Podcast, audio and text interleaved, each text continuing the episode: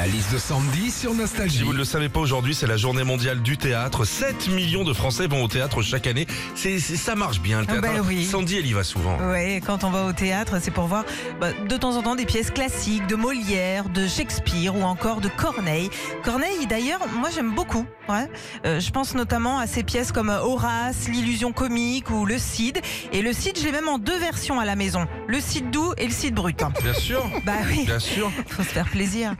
Quand tu vas au théâtre, alors t'as la sonnerie ou les trois coups pour euh, t'annoncer que la pièce va commencer. Alors il paraît qu'au XVIIe siècle, c'était pour prévenir le roi et la reine que la pièce allait commencer.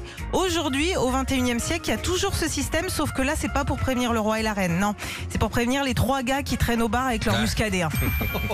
Et puis quand on va euh, au théâtre voir une pièce classique, notamment les comédiens ont une façon de parler un peu spéciale et très lente. Oh désespoir, oh vieillesse ennemie. T'imagines nous Philippe si on parlait comme ça dans la vie?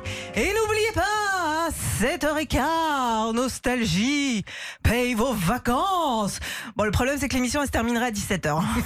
Retrouvez Philippe et Sandy, 6h-9h sur Nostalgie.